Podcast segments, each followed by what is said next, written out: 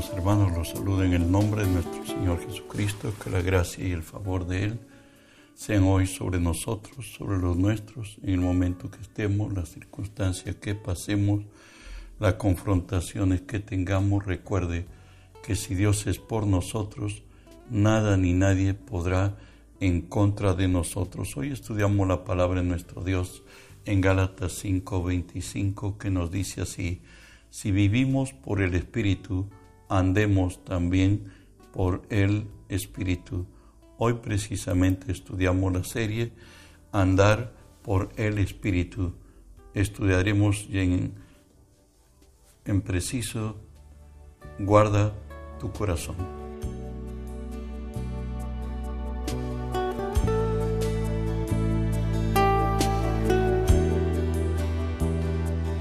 ¿Por qué razones? Si andar en el Espíritu, debemos guardar nuestro corazón. Jeremías nos dice la razón mayor porque Jeremías 17, engañoso es el corazón más que todas las cosas y perverso. ¿Quién lo conocerá? Yo Jehová, que escudriño la mente, que pruebo el corazón, para dar a cada uno según su camino, según el fruto de sus obras. ¿Sabe qué? Los hombres no nos conocemos ni a nosotros mismos. Presumimos ser lo que quisiéramos ser. De ahí que nos dice 1 Corintios 10:12, así el que piensa estar firme, mire esto, que no caiga. ¿Qué te quiere decir a mí y a ti? En segunda de Crónicas 26:5 tenemos el caso del rey Usías y nos dice así, y persistió en buscar a Dios en los días de Zacarías, entendido en visiones de Dios, y en esos días que buscó a Jehová, él le prosperó. Pero sin embargo, en Segunda Crónica 26, 16 nos dice, más cuando ya era fuerte, su corazón se enalteció para su propia ruina, porque se rebeló contra Jehová su Dios, entrando en el templo de Jehová para quemar incienso en el altar del incienso. La resultante lo veremos en el verso 21 y nos dice así, así el rey Usías fue leproso hasta el día de su muerte y habitó leproso en una casa apartada, por lo cual fue excluido de la casa de Jehová y Jotán su hijo tuvo a cargo la casa real gobernando al pueblo de la tierra. El corazón del hombre es, nos dijo, no, una no nos conocemos a nosotros mismos, otra es engañoso más que todas las cosas. Recuerden que el sustituto de David en el trono de Israel fue su hijo, fue Salomón. Y Salomón, eh, viendo la gloria que tenía su padre, pues él buscó a Dios de corazón, ofrendó a Dios mil holocaustos, nos dice la palabra, y Dios le dijo, pídeme lo que quieras. Y escuchémoslo, Primera de Reyes 3, donde Salomón le habla a Dios y no fue necesariamente despierto, fue su espíritu el que oró y le dice así, ahora pues, Jehová Dios mío, Tú me has puesto a mí, tu siervo, por rey en lugar de mi padre David.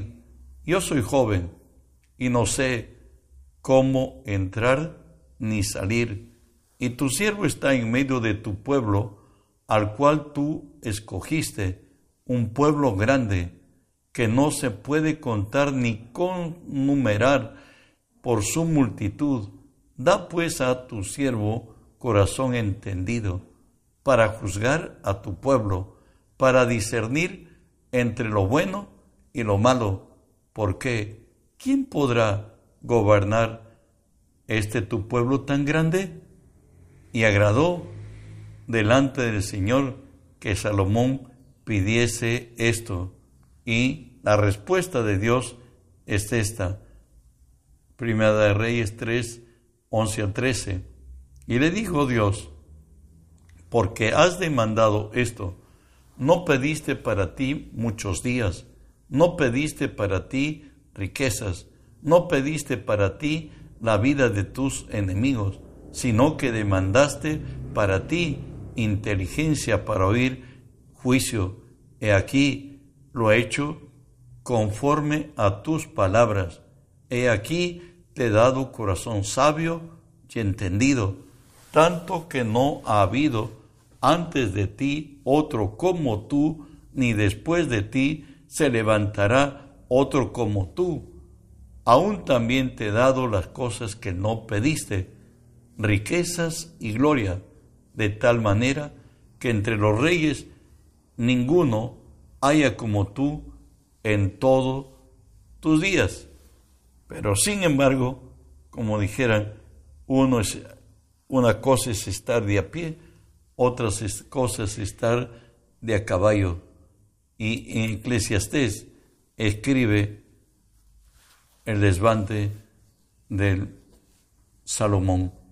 Él dice, Eclesiastés 2.10, no negué a mis ojos ninguna cosa que desearan, ni aparté mi corazón de placer alguno, porque mi corazón gozó de todo mi trabajo, y esta fue mi parte en toda faena. Recuerden que él tuvo setecientas mujeres reinas y trescientas concubinas, pero en Proverbios 30, 8 y 9 él reflexiona y dice así, vanidad y palabra mentirosa, aparta de mí, no me des pobreza ni riqueza, manténme del pan necesario, no sea que me sacie y te niegue y diga, ¿quién es Jehová? O que siendo pobre, hurte y blasfeme el nombre de mi Dios. Recuerda que estamos hablando acerca del corazón, que debemos guardarlo. Nos exhorta la palabra de Dios a que no devolvamos a nadie mal por mal. En Hebreos 12 nos habla de los dos hijos de Isaac y nos habla cómo la pasaron ellos. Habla aquí la resultante de alguien que tomó malas decisiones, por cierto Esaú, y nos dice así, mirad bien, no sea que alguno deje de alcanzar la gracia de Dios, que brotando alguna raíz de amargura os estorbe y por ella sean muchos contaminados, no, se, no sea que haya algún fornicario o profano como Esaú, que por una sola comida vendió su primogenitura, porque ya sabéis que aún después, deseando heredar la bendición, fue desechado y no hubo oportunidad para el arrepentimiento, aunque lo procuró con lágrimas. Recuerde que él vendió su primogenitura de fácil. Escuchémosle en Génesis 27 y hoy él ha llegado tarde, su padre le pidió muy de mañana que vaya de cacería y que traiga un guisado para su papá y que lo bendiga y eso en el plan de Isaac. Sin embargo, la mamá escuchó y le llamó a Jacob y le dijo que ella haría la, el potaje que su padre deseaba comer y que lo haría pues a la manera de ella y le dijo, pero yo soy lampiño, no tengo, eh, mi hermano es velludo le hicieron un implante con los pelos de cabra y todo hicieron, le puso sus vestidos y le robó Jacob la primogenitura a su hermano. Hoy llega él con el potaje de su padre, Génesis 27, 33 al 35. Y se estremeció Isaac grandemente y dijo, ¿quién es el que vino aquí? Que trajo casa y me dio y comí de todo antes que tú vinieses. Yo le bendije y será bendito.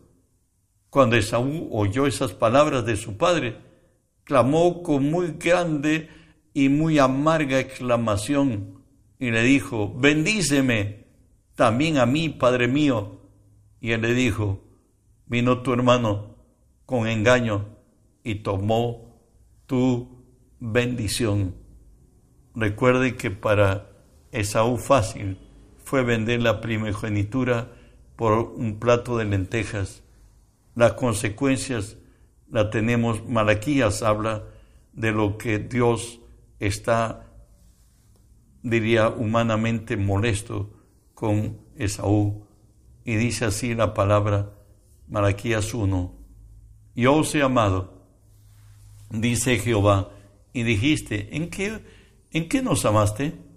¿No era Saúl hermano de Jacob? Dijo Jehová, y amé a Jacob, y a Esaú aborrecí, y convertí sus montes en desolación, y abandoné, abandoné su heredad para los chacales del desierto, cuando Edom dijera, nos hemos empobrecido, pero volveremos a edificar lo arruinado. Así ha dicho Jehová de los ejércitos. Ellos edificarán y yo destruiré, y los llamarán territorio de impiedad y pueblo contra el cual Jehová está indignado para siempre. Amos 1.11 también habla de ello.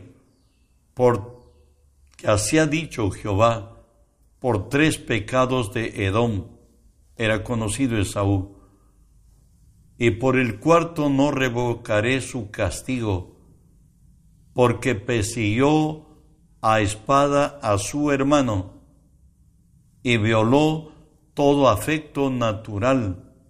En su furor le ha robado siempre y perpetuamente ha guardado rencor. Por eso decía el Señor que no seamos como Esaú, que no solamente hizo lo malo, sino que él se hizo mezquino contra su hermano. ¿Sabe que Dios da pago a la persona al que le aborrece a Dios.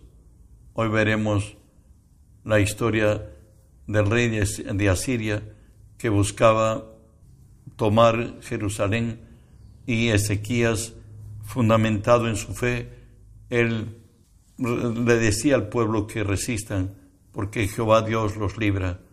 Hoy lo vemos a este soberbio buscando, no solamente con, con Ezequías, sino con el Dios mismo. Y le dice así, Segunda de Reyes 17, del 18 del 32 en adelante. No, no oigáis a Ezequías, porque os engaña cuando dice, Jehová nos librará. ¿Acaso ¿Alguno de los dioses de las naciones ha librado su tierra de la mano del rey de Asiria? ¿Dónde está el dios de Amat y de Adfar? ¿Dónde está el dios de Ferbaín y de Ena y de Iba? ¿Pudieron estos librar de Samaria a Samaria de mi mano? ¿Qué dios de los dioses de estas tierras han librado de su tierra de la mano para que Jehová libre de mi mano a Jerusalén? Continuamos. Dios, la respuesta divina es, ¿a quién has vituperado y blasfemado? ¿Contra quién te has alzado tu voz y levantado en alto tus ojos? ¿Contra el Santo de Israel? Por mando de tus mensajeros has vituperado a Jehová. Has dicho, con la multitud de mis carros he subido a las alturas de los montes, a lo más inaccesible del Líbano. Cortaré sus altos cedros, sus cipreses, más escogidos. Me alojaré en los más remotos lugares, en el bosque de sus feraces campos.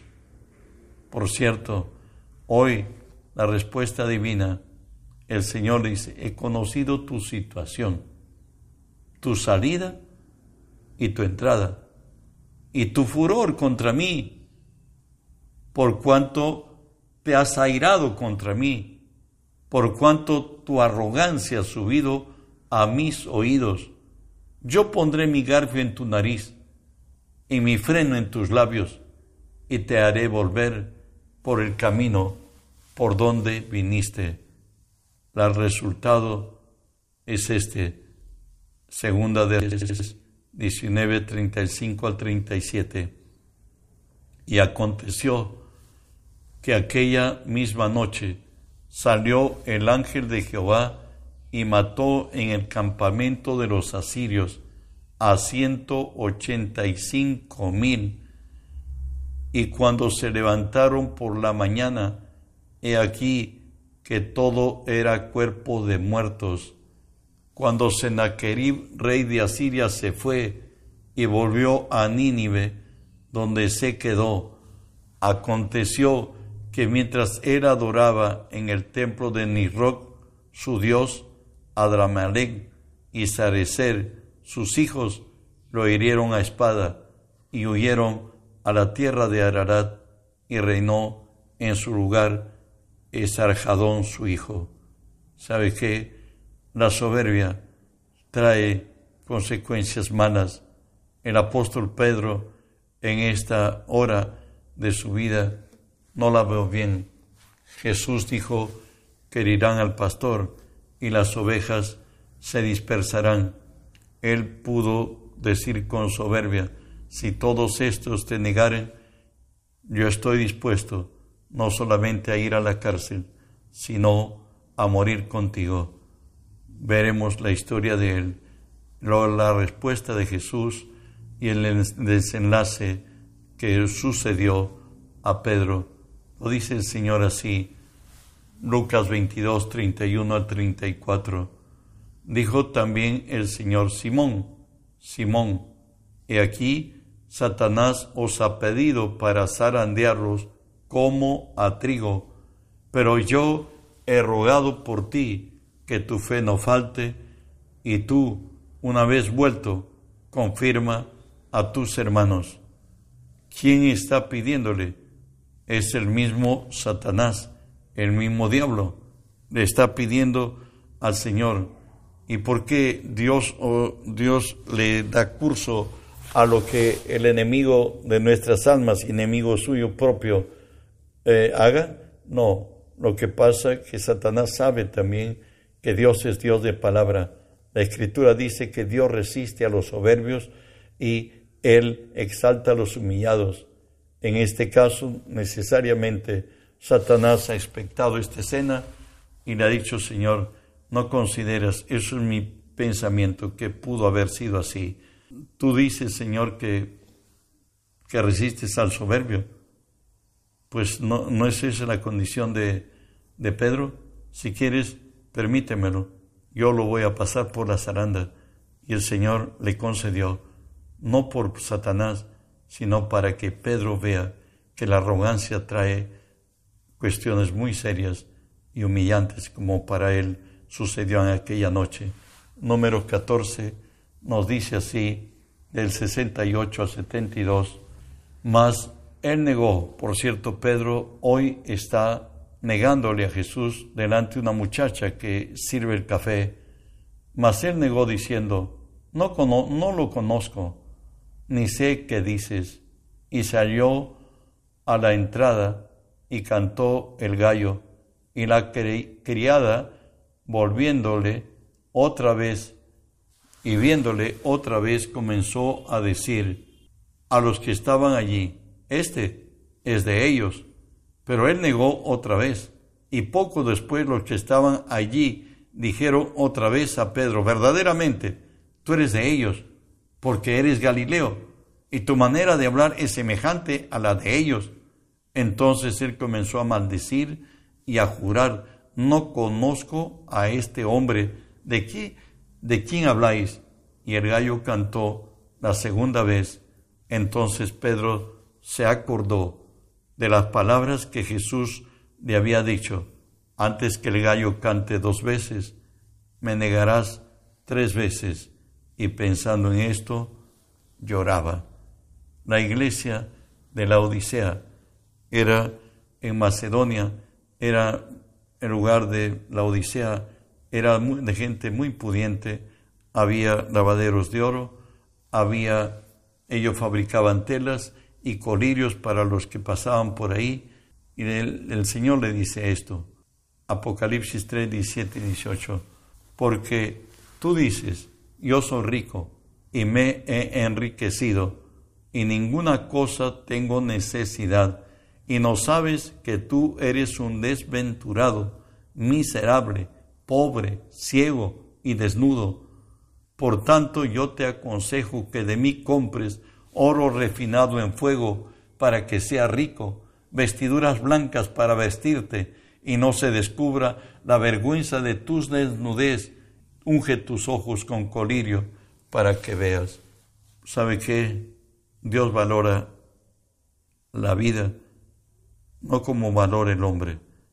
Mientras que ellos decían que eran ricos y que en nada les falta, pues Dios le dice, tú eres un pobre, ciego, desventurado y desnudo.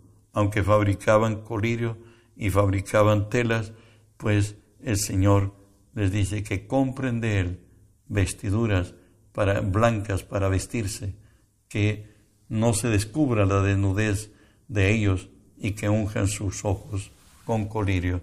Dios tiene otros valores para medir la vida, no la cual ve el hombre natural. Dios ve más allá de nuestra razón y nuestra lógica. Que las bendiciones de Dios te sigan alcanzando. Recuerda que debemos trabajar para Dios reenviando el mensaje, que el mundo sea lleno del conocimiento de Dios como las aguas cubren la mar.